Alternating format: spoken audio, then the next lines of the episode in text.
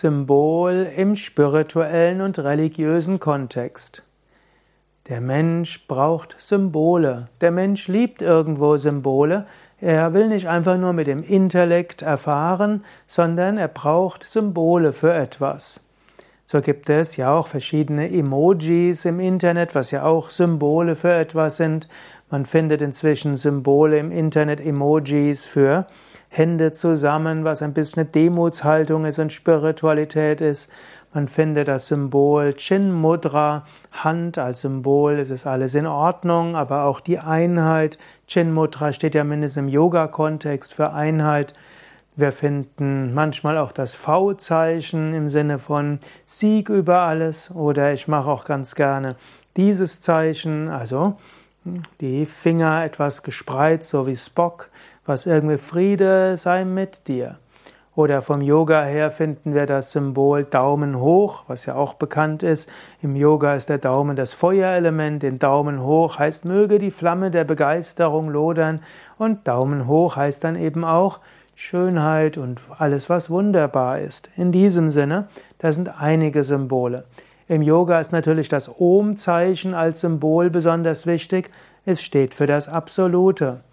Oder wir haben auch Yantras, die auch eine Art Symbol sind, oder auch die Chakra-Darstellungen, die auch Symbole sind für die verschiedenen Energien. Wir finden zum Beispiel im Muladhara Chakra als Symbol für das Erdelement ein ockergelbes Quadrat.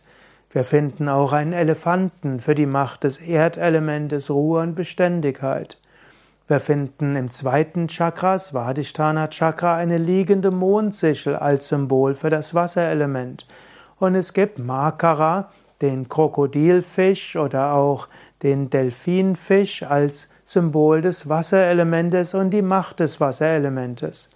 Im dritten Chakra finden wir den Widder als Symbol für das Feuerelement und die Macht des Feuerelementes und auch ein nach oben zeigendes Dreieck, Symbol für die Flamme und damit das Feuerelement.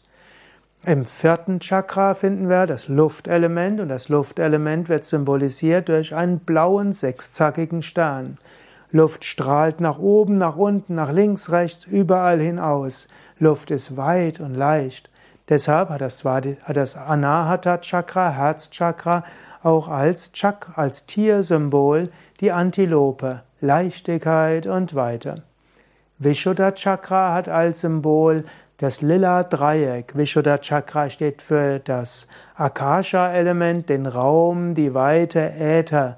Ist also ein dunkelviolett, so ähnlich wie der Weltraum nachts aussieht. Und dann folgt das Ajna Chakra, wo das Symbol für Om ist, weil es alles in sich enthält. Im, Im Ajna Chakra ist die Ursache von allem die höchste Intuition, das kosmische Wissen, symbolisiert durch Om und den weißen Kreis. Im Sahasrara Chakra ist als Symbol der tausendblättrige Lotus, also viele Blütenblätter in allen möglichen Farben. Im Sahasrara Chakra kommt alles zum, zur Einheit. Deshalb auch ein zweites Symbol des Sahasrara Chakras, einfach abstraktes weißes Licht, alles enthalten. Und dieses weiße Licht geht dann in, in tausend oder tausendacht Blättern, in tausendacht verschiedenen Weisen in diese Welt, kunterbunt in allem enthalten. Ja, das sind so einige Symbole, wie wir es im Kundalini-Yoga und im spirituellen Kontext kennen. Wir können auch sagen, alle Götterdarstellungen im Hinduismus sind symbolisch gemeint. Sie stehen für die verschiedenen Aspekte des Göttlichen.